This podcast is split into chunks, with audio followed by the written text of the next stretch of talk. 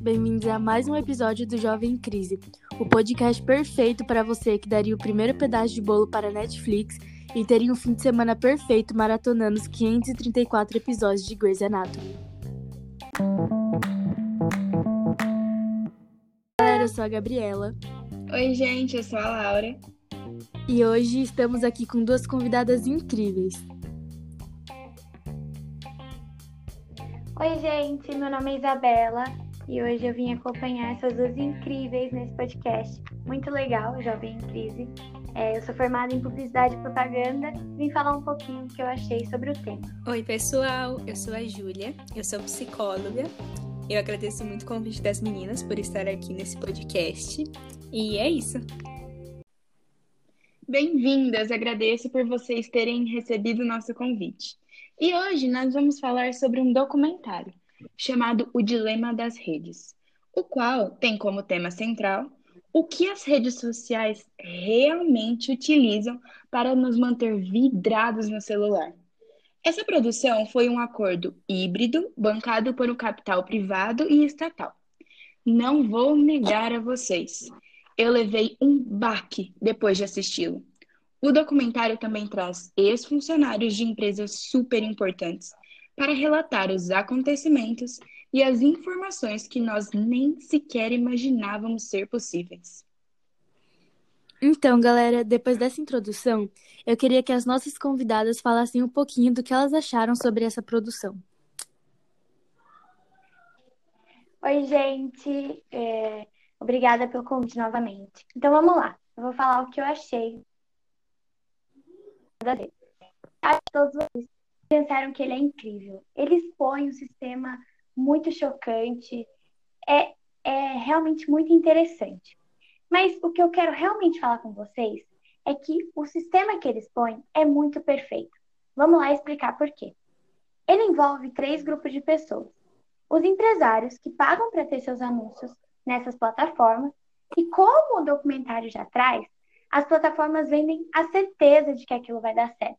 Então, eles não vão mudar nada do que eles já têm para fazer um mundo melhor, com menos manipulação. O segundo grupo de pessoas são os donos das redes sociais. Também, para eles, está tudo de bom. Estão sendo pagos para ter os anúncios nas suas plataformas e estão usando seus algoritmos para fazer o negócio dar certo. O terceiro grupo de pessoas são os usuários, nós mesmos. A gente é dividido em duas, dois outros grupos. Aqueles que sabem que estão sendo manipulados, que são aqueles, vamos lá, que assistiram o documentário, ficaram muito chocados. Meu Deus, o que é isso? E no outro dia não se seguraram e continuaram vendo seus stories e postando suas fotos no feed do Instagram. E o segundo outro grupo são os usuários que não sabem que estão sendo manipulados. Esses são naturalmente alienados. Meu ponto é que a gente tem que mudar. Essa mudança tem que vir de nós, usuários, revoltados com o que está acontecendo conosco. A gente não pode ignorar essa situação. Por isso mesmo, a gente tem que fazer algo, a gente tem que impor mudança dessas plataformas e desses empresários. Caso contrário, o documentário só vai ser outro daqueles que chocam no momento e logo depois são esquecidos. Realmente, Isabela, esse seu ponto é muito interessante. E agora precisamos falar de um assunto super importante: o perigo das redes sociais para a nossa saúde mental, já que a internet não é um mar de rosas, não é mesmo? É isso mesmo, Gabi. Oi, gente! Como já dito anteriormente, eu sou a Júlia, sou formada em psicologia na UFSCar, com especialização em saúde mental nas mídias digitais. Primeiramente, vale ressaltar que o contexto em que nós jovens estamos inseridos diariamente é envolvido em uma bolha persuasiva e ilusória, como uma sementinha no nosso inconsciente. Principalmente na nossa geração, as redes sociais estão ao nosso redor há muito tempo. Portanto, essa ideia vem anexada na nossa mente há anos.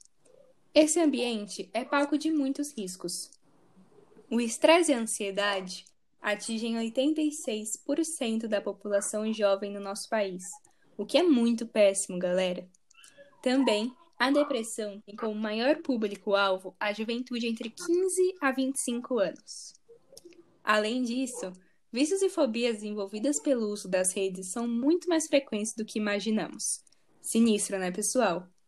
As redes negligenciam demais a nossa saúde mental, e isso é um fato. Verdade, Júlia. Nós temos que pensar em tudo isso quando nós estamos mexendo na internet. Agora nós vamos para a parte das perguntas. Primeiro, eu queria introduzir isso falando sobre um tema muito recorrente hoje em dia que muitos de nós sabemos sobre isso, que é o tempo perdido no celular. O que vocês acham sobre isso? Ah, olha, eu realmente acho um tema complicado, porque a publicidade, o objetivo principal dela é justamente é, influenciar as pessoas a ficarem cada vez mais tempo naquilo. Então, o tempo perdido no celular para propaganda é uma coisa boa. É realmente preocupante isso. Como já se fala, como se vê no documentário, o menino, ele, o menino dá dramatização ali da história, ele pega e tenta ficar uns dias sem o celular, uma semana.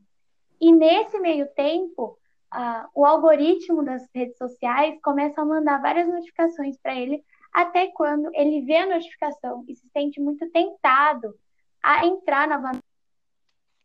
É justamente esse o objetivo. É cada vez mais você viciar o jovem, o usuário, naquilo. Então, concluindo, é, eu acho que as empresas deveriam pensar mais na saúde mental dos seus usuários e não só no lucro que elas ganham com seu vício. Eu acho esse, essa parte que a Isa falou dos vícios muito interessante, porque do ponto de vista terapêutico, é muito discutido como que as novas tecnologias influenciam mesmo nos jovens, no dia a dia deles, no sentido psicológico da coisa, sabe? Dos vícios que as pessoas têm e da maneira como elas vão levando sua vida e conciliam a, a vida pessoal com o celular. Então, é muito importante frisarmos que, por mais que a tecnologia faça parte do nosso dia a dia, é sempre importante a gente ter uma hora sem, sem nenhum tipo de, de internet ou tecnologia presente. Seja um tempo só pra gente. Isso ajuda muito a nossa saúde mental em diversos níveis, galera. Então, realmente, se atentem a sempre dar um tempinho, ok? Isso faz muito bem para a saúde mental de vocês, vocês não têm ideia. Concordo com a Júlia. E só adicionando, ela fala muito dos vícios, e realmente, até o documentário faz esse link. Ele fala que as duas indústrias que chamam seus clientes de usuário são as de drogas e a da internet. Ou seja, a gente entende que a internet é uma espécie de droga para nós. Sim, meninas, realmente. E um fato que eu queria apontar das redes sociais é que a gente sempre procura um padrão de beleza que não existe. Qual a opinião de vocês? Nossa, Gabi, real, hein? Uh, o padrão de beleza inalcançável, ele é extremamente é, enraizado na internet hoje em dia. Quantas vezes eu já recebi no meu consultório meninas e meninos que se sentem extremamente pressionados por essa parte da indústria, que pedem um estilo de corpo ou de comportamento que, nos quais eles não se enquadram, porque ele é inexistente, ele é inalcançável, e ele é imposto por uma sociedade extremamente tóxica para todos nós. Então, é um ponto que tem que se levar muito a sério e tem que, tem que se policiar muito no que você faz. E isso parece, principalmente no documentário, na, na dramatização da menina, na filha do personagem, na família mesmo, na filha mais nova, onde nós vemos que ela adapta, tipo, todas, todas as suas fotos com Photoshop, com filtros, para esconder quem ela é. E o quanto a maneira que os likes e os comentários na foto dessa menina afetam diretamente sua autoestima. Então, é uma coisa que a gente tem que sempre estar tá se atentando nesses padrões de beleza, porque, na verdade, isso não existe, é tudo uma invenção. E a sua beleza é sempre a mais bonita. Júlia, você falou tudo, eu super concordo com você. E assim, adicionando mais a isso, a gente fala hoje em dia tanto sobre bullying na escola, sobre combate ao bullying, sobre aceitação. E essa, essa compulsão por likes, essa necessidade de alcançar esse padrão, e caso não for alcançado, a crítica sobre isso, principalmente sobre jovens, crianças, adolescentes, é uma espécie de bullying, é o cyberbullying. A gente tem que combater isso, isso não é normal, isso afeta a vida de muitas pessoas é, é muito ruim isso. Esse é um lado muito triste da internet. Gente, esse tema é super polêmico, realmente. Toda essa pressão da sociedade sobre a imagem é uma coisa que não nos faz bem. Agora, trocando de assunto, vamos abordar o tema sobre a alienação do jovem. No documentário, nós conseguimos ver isso por vários exemplos. Tem um exemplo do jogador de basquete que acabou defendendo o terraplanismo porque ele caiu numa toca de coelho das recomendações do YouTube. Teve também a parte do documentário onde mostra o menino entrando dentro de um movimento político, no caso lá, que ele não sabia muito sobre, ou tudo que ele viu, todas as informações, na verdade não eram verdadeiras, ele não estava olhando os dois lados da história. O que vocês acham sobre isso, sobre essa bolha que a gente vive hoje? É justamente o que você falou, Laura. É uma bolha realmente. Um, o lado ruim, mais uma vez falando, da internet são seus algoritmos. Os algoritmos não são humanos, eles são uma a, inteligência artificial que manipula de tal forma o que a gente vê na internet que causa uma desinformação tremenda. E isso também vem a afetar também na, na, de, na propagação de fake news, que é um, um tema tão recorrente hoje em dia.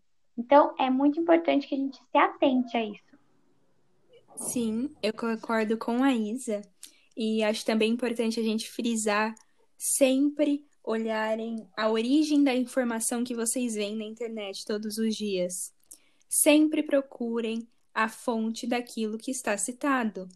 É, é muito fácil hoje em dia nos depararmos com informações falsas que propagam coisas absurdas por aí.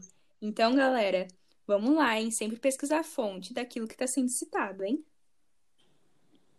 Eu também queria pontuar que no documentário eu achei muito interessante que ele nos explicita a teoria do caos, que hoje é a teoria que tudo que a gente tem na internet, a gente nunca sabe o que é verdade, o que é falso, porque aquilo é posto para nós por algoritmos, como vocês disseram. E eu acho que a teoria do caos não é só possível porque ela é real, está acontecendo, como ela com certeza vai afetar muito a gente no futuro. E uma reflexão que o documentário nos traz, que eu achei muito interessante, é que um dos ex-funcionários diz: o que é verdade? O que a gente pode acreditar como verdade?